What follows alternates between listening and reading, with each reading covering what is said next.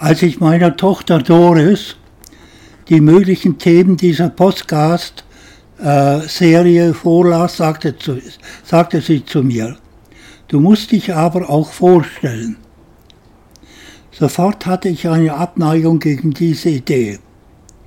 Ich habe mir in meinem Leben so viele Vorstellungen anhören müssen und sie immer als sehr peinlich befunden. Zu den peinlichsten gehörte für mich immer die von hochrangigen amerikanischen Professoren, die sich immer selbst bei den sogenannten Commencements, Graduierungszeremonien der Bachelor, Master- oder Doktorempfänger als leuchtende Vorbilder darstellten. Widerlich. Kaninchen, die sich zu Elefanten aufblähen. Wie anders waren einige meiner verstorbenen lieben Freunde, der Rudolf Carnap, die Anna Freud, der Karl Popper, der Paul Feierabend, der Thomas Sass. Bescheiden. Ihnen war ja klar, dass sie in einschlägigen Kreisen schon berühmt waren. Eine Vorstellung war nicht mehr nötig. Und ich, ich bin nicht berühmt. Also muss ich, muss ich, musste ich mich wohl vorstellen.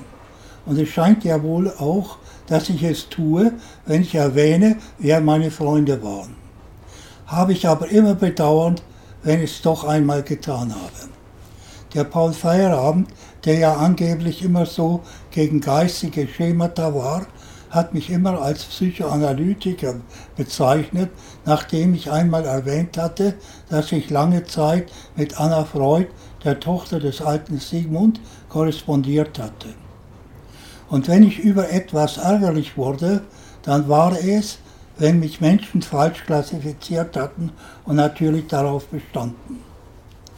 Die Amis sind aber groß darin. Wenn die hören, dass du ein Deutscher bist, dann denken sie automatisch auch Nazi. Diese Klassifizierung ist aber nicht eindeutig. Sie kommt mit einer Bewertung. Wenn Sie Deutsche nicht mögen, dann ist die Bewertung negativ. Saunazi, Schweinehund, Judenmörder.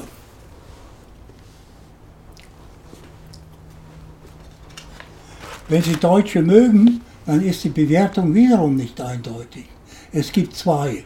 Die erste ist, Heil Hitler, der hat es richtig gemacht mit allem Gesindel.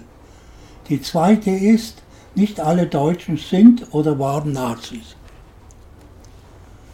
Diese Klassifizierung kommt mir am nächsten, ist aber auch nicht richtig.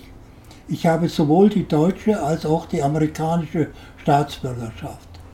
Wer bin ich also? Ich muss mir eine neue Anmaßung erlauben und wie die Stimme im brennenden Dornbusch sagen, ich bin ich. Das sagt aber auch nicht viel. In der Logik und Mathematik heißt es, für jedes x gilt x gleich x, also zum Beispiel 3 gleich 3. Welch eine Erkenntnis. Aber vielleicht geht es auch indirekt. Haben Sie einen bestimmten Eindruck von dem Typ bekommen, der jetzt zu Ihnen redet? Das ist der richtige Zugang zu Menschen. Allerdings ist es wichtig, nicht nur auf das Reden zu achten. Es ist wichtig, auch das Handeln wahrzunehmen. Gibt es da einen Widerspruch, so kann man sagen, falsche 50. 50er. Wenn Sie eine Art Vorstellung allerdings auf Englisch brauchen, dann gehen Sie auf meine Website drkreuz.com. drkreuz, K-R-O-I-S-S www.ecom. Die ist allerdings schon ein bisschen älter und bei mir ändern sich die sogenannten Einsichten schnell. Inzwischen habe ich mir auch ein Bart wachsen lassen. Die Katze, die Katze, die mich, äh, die mit mir euch dort ansieht, den Bubi kann ich besser als mich beschreiben, weil er sich nicht so schnell ändert. Er ist immer noch über, über einen Meter lang Maine Coon nennt man diese Zucht hier, so schwer wie meine Enkelin, sehr sanft und stolz und rücksichtsvoll. Die Welt wäre viel schöner, wenn die Menschen wie Bubi wären. Was ist Normalität? fragen die Psychologen und Psychiater, schreiben Abhandlungen, Dissertationen und Bücher darüber und komme doch auf keinen grünen Zweig. Meine Definition ist jedoch ganz einfach Bubi. Nun ein kurzer Verschnaufer, bevor ich weitermache. Ding Dong, Pause.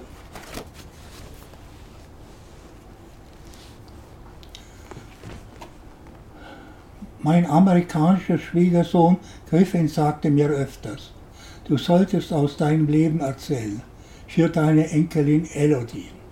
Andere meinten, du solltest Bücher schreiben.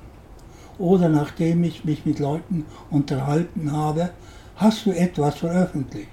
Oh mein Gott, diese Arbeit, niemals. Lieber geht mit mir alles zugrunde. Das ist nichts Besonderes. Wie viele Menschen wurden von anderen umgebracht? Wie viel Wissen und Können ging dabei verloren? Meistens ohne einen positiven Gewinn. Ich denke nur an meinen früheren Lieblingsmaler, den August Macke. Erster Weltkrieg, drei Tage im Feld, dann Rattenfutter. Frau bald wieder neu verheiratet. Die Sache mit Elodie ging mir aber nicht mehr aus dem Kopf. Kleine Geschichten für sie, die sie hören kann, wenn es den Opa nicht mehr gibt, aber keine Bücher. Neulich waren wir hier in Greensboro, North Carolina, beim Arzt und kamen wie üblich mit der Krankenschwester ins Gespräch. Sie sagte, I could listen to you all day. Danach meine Tochter Doris. Wenn du schon keine Bücher schreiben willst, wie ist, wie ist es dann mit Podcasts? Du hast wirklich sehr viel mit anderen Leuten geredet und dabei gut verdient. Ich, das stimmt schon, aber das Thema war nicht ich, sondern der oder diejenige, mit dem oder der ich geredet habe. Doris daraufhin, warum nimmst du dich also nicht selbst zum Thema? Ich über mich auf Englisch reden, sie, dann rede über dich auf Deutsch, zu Deutschen. Das ist unsere Muttersprache. Danach kannst du die Podcasts übersetzen. Das war's mit meinen Ausreden. Schachmatt. Also hier bin ich, der Gerhard Kreuz, mit Podcasts. Lassen Sie mich aber eines klarstellen. Selbst wenn ich etwas empfehle, dann ist es nicht so gemeint, dass es das Beste sei oder es genauso zu machen sei. Ist das klar, Elodie? Diese Reden sind für dich. Andere können zuhören. Um zu erklären, was ich meine, zurück zur Ärztin. Ich erzählte ihr, dass ich im Moment Spanisch lernen würde. Mit einem Lehrgang, der das Beste sei, was ich je in meinem Leben gefunden hätte. Ich sagte, das Problem sind nur die Lehrbücher. Die ganze Diskette mit den Audios und den Lehrbüchern kostet nur 6 Dollar. Es kostet aber eine Menge, die Lehrbücher auszudrucken und zu binden. Der Grundkurs allein hat vier Lehrbücher, die mehr als 2700 Seiten umfassen. Sie lächelte überlegen und meinte, Ihre Generation liebt Hardcopies. Meine Generation rettet lieber Bäume und sieht die sich die Seiten der Lehrbücher auf den Computer an. Ich habe wirklich die Lehrbücher ausgedruckt und gebunden. Ich beschreibe in diesem Podcast, was ich getan oder erlebt habe. Niemand sollte das als ein Vorbild oder eine Aufforderung auffassen, um sogenannte Followers zu erwerben. Being followed ist ein negativer Vorgang in Krimis. Die Person, die einem followt, ist vielleicht ein Verbrecher oder ein Polizist. Mir sträuben sich die Haare, wenn ich daran denke, eine Million Followers zu haben. Kurz zurück zu meiner Methode, die Bände des spanischen Kurses auszudrucken und zum Tod eines Baumes beizutragen. Das ist nicht nur deswegen, weil ich ein Fossil bin, sondern es hat objektive Gründe. Ich würde mit der Methode der Ärztin, so lange in den Computer zu glotzen, niemals den Kurs beenden.